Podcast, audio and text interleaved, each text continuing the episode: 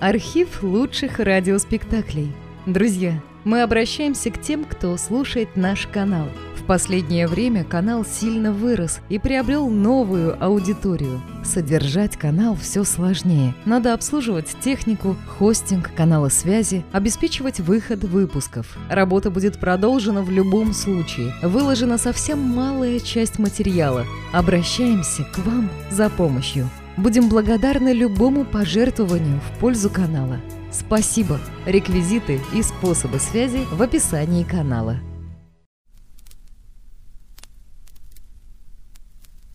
Русский характер.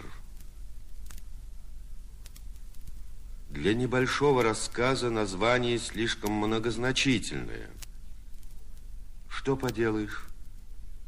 Мне именно и хочется поговорить с вами о русском характере. Русский характер. Поди-ка, опиши его. Рассказывать ли о героических подвигах, но их столько, что растеряешься, который предпочесть. Вот меня и выручил один мой приятель, небольшой историей из личной жизни. Как он бил врага, я рассказывать не стану, хотя он и носит золотую звездочку и половина груди в орденах. Человек он простой, тихий, обыкновенный. Колхозник из Приволжского села Саратовской области – но среди других заметен сильным и соразмерным сложением и красотой. Бывало, заглядишься, когда он вылезет из башни танк. Бог войны спрыгивает с брони на землю, стаскивает шлем с влажных кудрей, вытирает ветошью чумазое лицо и непременно улыбнется от душевной приязни. На войне, вертясь постоянно около смерти, люди делаются лучше. Всякая чепуха с них слезает, как нездоровая кожа после солнечного ожога, и остается в человеке ядро – Разумеется, у одного оно покрепче, у другого послабже. Но и те, у кого ядро с изъяном, тянутся. Каждому хочется быть хорошим и верным товарищем. Но приятель мой, Егор Дремов, и до войны был строгого поведения. Чрезвычайно уважал и любил мать Марью Поликарповну и отца своего Егора Егорыча. Отец мой человек степенный. Первое, он себя уважает. Ты, говорит, сынок, многое увидишь на свете, и за границей побываешь, но русским званием гордись. Про боевые дела его танка мы узнавали со слов экипажа. В особенности удивлял слушателей водитель Чувелев. Понимаешь, только мы развернулись, гляжу, из-за горушки вылезает. Кричу, товарищ лейтенант, тигра! Вперед! Кричит полный газ. Я и давай по ельничку маскироваться вправо, влево. Тигра стволом-то водит, как слепой. Ударил мимо, а товарищ лейтенант как даст его в бок брызги, как Даст еще в башню, он и хобот задрал. Как даст в третий, у тигра изо всех щелей повалил дым. Пламя как рванется из него на сто метров вверх. Экипаж и полез через запасной люк. Ванька Лапшин из пулемета повел, они лежат, ногами дрыгаются. Нам, понимаешь, путь расчищен. Через пять минут влетаем в деревню. Тут я прямо обезживотил. Фашисты кто куда, а грязно, понимаешь. Другой выскочит без сапогов и в одних носках. Порск! Бегут все к сараю. Товарищ лейтенант дает мне команду, а ну, двинь по сараю. Пушку-то мы отвернули. На полном газу я на сарай-то и наехал. Батюшки, по броне-то балки загрохотали доски, кирпичи, фашисты, которые сидели под крышей, а я еще и проутюжил. Остальные руки вверх, и Гитлер капут. Так воевал лейтенант Егор Дремов, покуда не случилось с ним несчастье. Во время Курского побоища, когда гитлеровцы уже истекали кровью и дрогнули, его танк на бугре, на пшеничном поле был подбит снарядом. Двое из экипажа тут же убиты. От второго снаряда танк загорелся. Водитель Чвилев, выскочивший через передний люк, опять взобрался на броню и успел вытащить лейтенанта. Он был без сознания комбинезон на нем горел.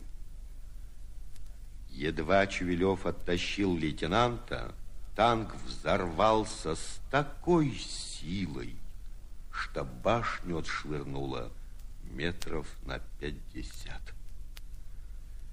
Чувелев кидал пригоршнями рыхлую землю на лицо лейтенанта, на голову, на одежду, чтобы сбить огонь потом пополз с ним от воронки к воронке на перевязочный пункт. Я почему его тогда поволок? Рассказывал Чуелев. Слышу, у него сердце стучит. Егор Дремов выжил и даже не потерял зрение, хотя лицо его было так обуглено, что местами виднелись кости. Восемь месяцев он пролежал в госпитале. Ему делали одну за другой пластические операции. Восстановили и нос, и губы, и веки, и уши.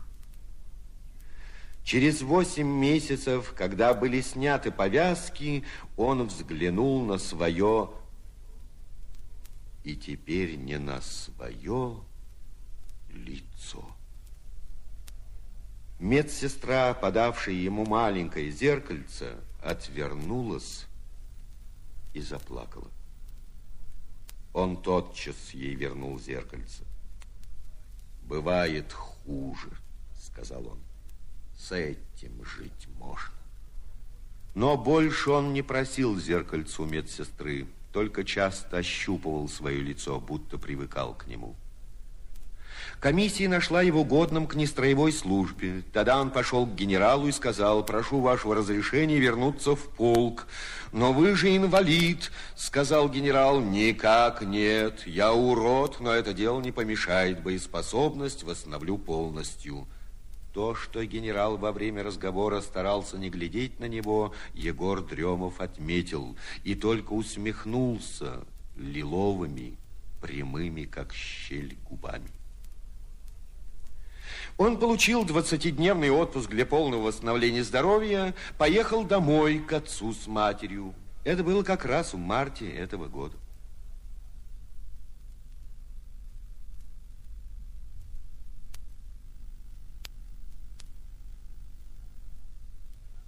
На станции он думал взять подводу, но пришлось идти пешком 18 верст.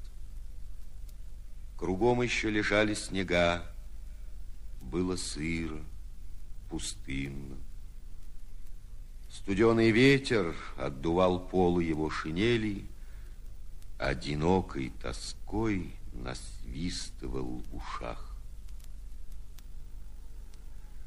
В село он пришел, когда уже были сумерки.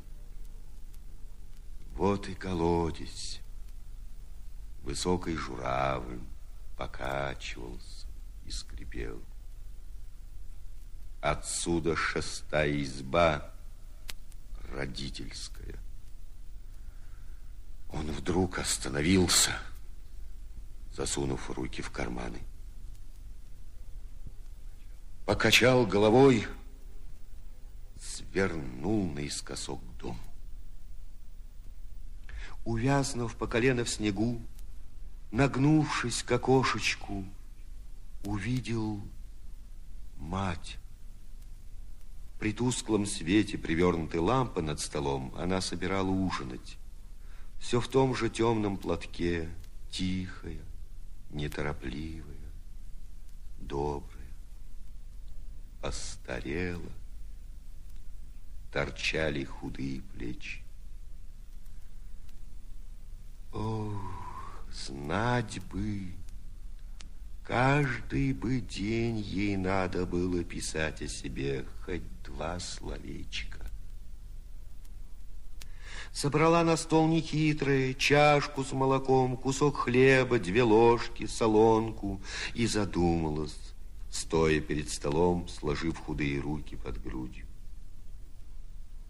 Егор Дремов, глядя в окошечко на мать, понял, что невозможно ее испугать. Нельзя, чтобы у нее отчаянно задрожала старенькая лицо. Ну, ладно. Он отворил калитку, вошел во дворик и на крыльцо постучал. Мать откликнулась за дверью. «Кто там?» Он ответил. «Лейтенант, герой Советского Союза Громов». У него так заколотилось сердце, привалился плечом к притолоке. Нет, мать не узнала его голос. Он и сам будто в первый раз услышал свой голос, изменившийся после всех операций, хриплый, глухой, неясный. «Батюшка, а чего тебе надо-то?» – спросила она. Марье Поликарповне привез поклон от сына, старшего лейтенанта Дремова. Тогда она отворила дверь и кинулась к нему, схватила за руки. Жив! Егор-то мой! Ух, здоров! Батюшка, да ты зайди в избу. Егор Дремов сел на лавку у стола, на то самое место, где сидел, когда еще у него ноги не доставали до полу, и мать, бывала, погладив его по кудрявой головке, говаривала, «Кушай, касать». Он стал рассказывать про ее сына, про самого себя, подробно, как он ест, пьет, не терпит нужды ни в чем, всегда здоров, весел, и кратко о сражениях, где он участвовал со своим танком. Ты скажи, страшно на войне-то? Перебивала она, глядя ему в лицо темными, его невидящими глазами. Да, конечно, страшно, мамаша. Однако привычка. Пришел отец, Егор Егорыч, тоже сдавший за эти годы. Бородку у него как мукой осыпала. Поглядывая на гостя, потопал на пороге разбитыми валенками, не спеша размотал шарф, снял полушубок, подошел к столу, поздоровался за руку. Ах, знакомая была широкая, справедливая родительская рука.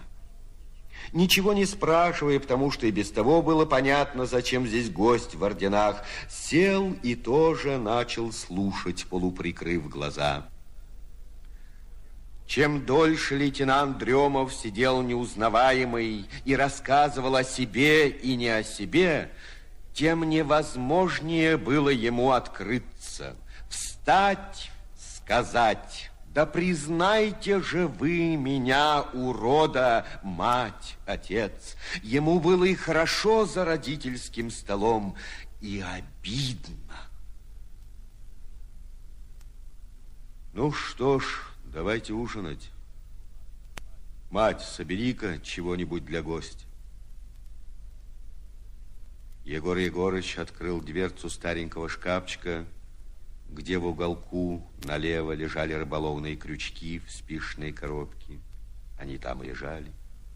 И стоял чайник с отбитым носиком, он там и стоял, где пахло хлебными крошками и луковой шелухой.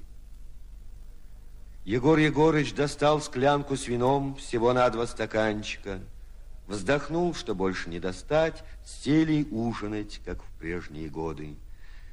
И только за ужином старший лейтенант Дремов заметил, что мать особенно пристально следит за его рукой с ложкой.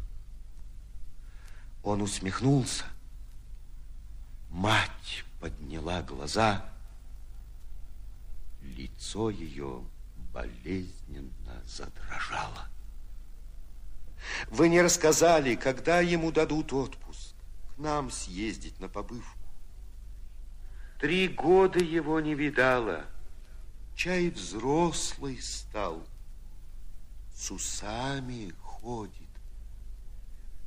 Это каждый день около смерти чай и голос-то у него стал грубо. Да вот приедет, может, и не узнаете, сказал лейтенант. Спать ему отвели на печке, где он помнил каждый кирпич, каждую щель в бревенчатой стене, каждый сучок в потолке пахло овчиной, хлебом, тем родным уютом, что не забывается и в смертный час. Мартовский ветер посвистывал над крышей. За перегородкой похрапывал отец. Мать ворочалась, вздыхала не спала. Лейтенант лежал ничком лицо в ладони. Неужто так и не признала, думал. Неужто не признала? Мама, мама. На утро он проснулся от потрескивания дров. Мать осторожно возилась у печи. На протянутой веревке висели его выстиранные портянки. У двери стояли вымытые сапоги. «Ты блинки пшенные ешь?» Спросила она. Он не сразу ответил. Слез с печи, надел гимнастерку, затянул пояс и босой сел на лавку. Скажите, у вас в селе проживает Катя Малышева, Андрей Степановича Малышева дочь? Она в прошлом году курсы окончила. У нас учительницей. А тебе ее повидать надо? Сынок ваш просил непременно ей передать поклон. Мать послала за ней соседскую девочку. Лейтенант не успел и обуться, как прибежала Катя Малышева. Широкие серые глаза ее блестели, брови изумленно взлетали, на щеках радостный румянец. Когда откинула с головы на широкие плечи вязаный платок, лейтенант даже застонал про себя. Поцеловать бы эти теплые светлые волосы.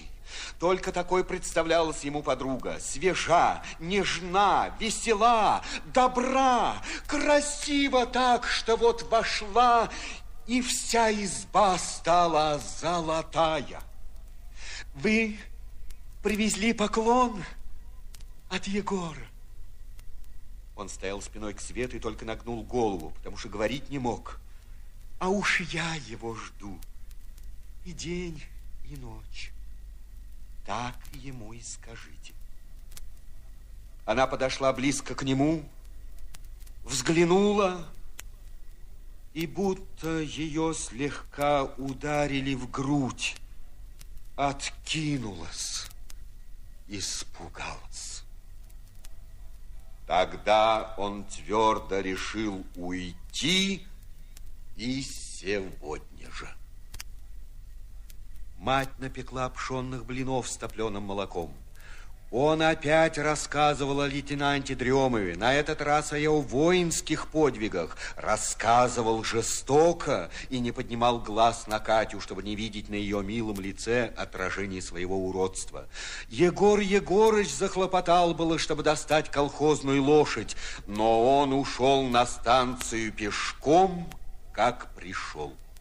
Он был очень угнетен всем происшедшим даже останавливаясь, ударял ладонями себе в лицо, повторяя сиплым голосом, «Как же быть-то теперь?» Он вернулся в свой полк, стоявший в глубоком тылу на пополнении. Боевые товарищи встретили его такой искренней радостью, что у него отвалилось от души то, что не давало ни спать, ни есть, ни дышать. Решил так, пускай мать подольше не знает о его несчастье. Что же касается Кати, эту занозу он из сердца вырвет. Недели через две пришло от матери письмо. Здравствуй, сынок мой, ненаглядный. Боюсь тебе и писать, не знаю, что бы думать. Был у нас один человек от тебя, человек очень хороший, только лицом дурной. Хотел пожить, да сразу собрался и уехал. С тех пор, сынок, не сплю ночи. Кажется мне, что приезжал ты. Егор Егорыч бронит меня за это. Совсем, говорит, ты, старуха, свихнулась с ума. Был бы он наш сын, разве бы он не открылся? Чего ему скрываться, если бы это был он? Таким лицом, как у этого, кто к нам приезжал, гордиться нужно. Уговорит меня Егор Егорыч, а материнское сердце все свое. Он это, он был у нас. Человек этот спал на печи, я шинель его вынесла во двор почистить, да припаду к ней, да заплачу. Он это его это. Егорушка, напиши мне Христа ради, надоум ты меня, что было, или уж вправду с ума я свихнулась. Егор Дремов показал это письмо мне, Ивану Судареву и, рассказывая свою историю, вытер глаза рукавом. Я ему, вот, говорю, характеры столкнулись. Дурень ты, дурень, пиши скорее матери, проси у нее прощения. Не своди ее с ума, очень ей нужен твой образ. Таким-то она тебя еще больше станет любить. Он в тот же день написал письмо. «Дорогие мои родители Мария Поликарповна и Егор Егорыч, простите меня за невежество. Действительно, у вас был я, сын ваш, и так далее, и так далее, на четырех страницах мелким почерком. Он бы и на двадцати страницах написал, было бы можно. Спустя некоторое время стоим мы с ним на полигоне, Прибегает солдат и Егору Дрему. Товарищ капитан, вас спрашивают. Выражение у солдата такое, хотя он стоит по всей форме, будто человек собирается выпить. Мы пошли в поселок. Подходим к избе, где мы с Дремовым жили. Вижу, он не в себе, все покашливает. Думаю, танкист, танкист, а нервы. Входим в избу. Он впереди меня, и я слышу.